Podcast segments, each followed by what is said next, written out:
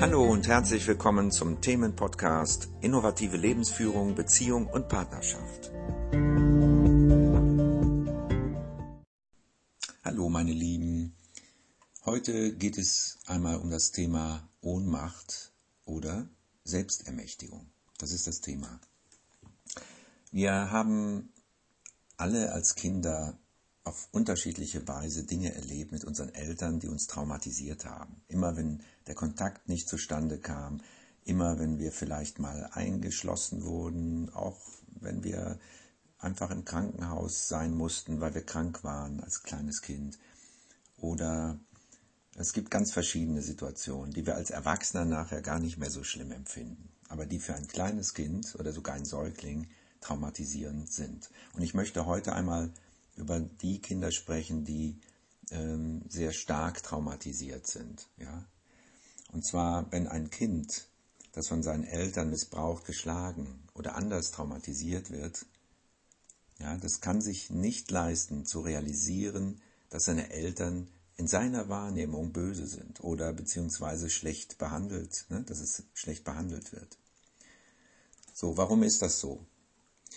Weil es für sein physisches Gleichgewicht und Wachstum ein liebevolles Umfeld zwingend braucht.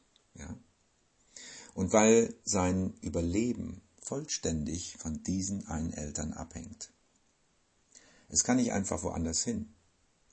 Wenn es realisieren würde, dass sein Leben mit seinen Eltern nicht sicher oder sogar gefährlich ist, würde es verrückt werden. Daher entscheidet sich das Kind, komme was wolle, dass seine Eltern gut sind und dass es selbst falsch oder böse ist. Ja? Hiermit erzeugt es die Illusion von Handlungsmöglichkeiten und es fühlt sich nicht mehr so ohnmächtig. Wenn es zu sich selbst sagt, ich bin böse, dann hängt es ja von ihm ab und es kann versuchen, wieder gut zu werden. Das Furchtbare ist dann eher erträglich.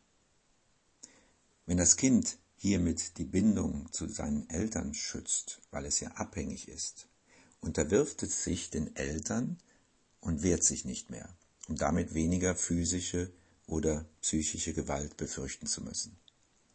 Wenn das Kind dann älter bzw. erwachsen wird, sucht es sich Projektionsflächen, auf denen sich dann die kindlichen Erfahrungen widerspiegeln und sich somit wiederholen. So projiziert es als Erwachsener, ohne sich dessen bewusst zu sein, diese Beziehungsmuster auf alle, die eine Machtposition innehaben. Der Erwachsene erkennt nicht, was die Vorgesetzten, Machthaber und so weiter wirklich tun und welche Gesinnung sie wirklich haben. Er schützt sie sogar um jeden Preis, da er unbewusst immer noch glaubt, dass sie in ihrer Macht ihm völlig überlegen sind dass er total abhängig von ihnen und keine Kommunikation möglich ist. Dabei, realisi dabei realisiert der Erwachsene nicht, dass er inzwischen erwachsen ist und nicht mehr in der alten Kind, also in der Eltern-Kind-Situation. so, doch diese Unterdrückung dieser, dieser Energie zugunsten, also der ganzen Persönlichkeit letztendlich, zugunsten der Projektion von liebevollen Eltern, hat einen enormen Nebeneffekt. Ja? Die hierdurch zurückgehaltene Wut, Aggression und Trauer sucht sich einen Kanal in Form von physischen oder psychischen Krankheiten und Symptomen. Ja? Manche Menschen fühlen sich sogar so geladen, dass sie die unterdrückte Wut und den Hass auf andere entladen und sich daher gerne auch in Machtpositionen wiederfinden. Ja? Als Machthaber können sie daher dann diese Ladung bewusst umlenken, zum Beispiel auf Angestellte oder einen Teil der Bevölkerung. Sie lenken diese Ladung auf diejenigen, die ihre Macht bedrohen. Das sind alle Menschen, die frei sind, die wach sind, die selbstbewusst sind. Ja?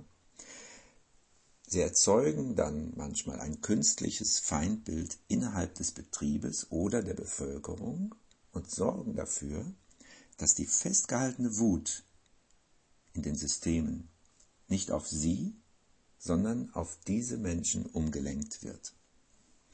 In Betrieben entfaltet sich dann manchmal Mobbing, beziehungsweise die Bevölkerung bekämpft sich gegenseitig. Hierdurch entsteht eine Spaltung der Arbeitnehmer bzw. der Bevölkerung, die es dem Machthaber enorm erleichtert, seine Macht aufrechtzuerhalten und sogar zu vergrößern. Hierdurch gewinnen die Machthaber ihre vermeintliche Sicherheit wieder. Macht ist aber auf Dauer nur für gespaltene, also übergespaltene Gesellschaften oder Strukturen möglich. Ja? Menschen, die sich verbinden, sind nicht beherrschbar. Es ist also Zeit, dass wir lernen, uns zu verbinden und gemeinsam zu regulieren, sodass wir uns miteinander sicher fühlen und unsere alten Traumen heilen können. Ich wünsche dir einen wunderschönen Tag.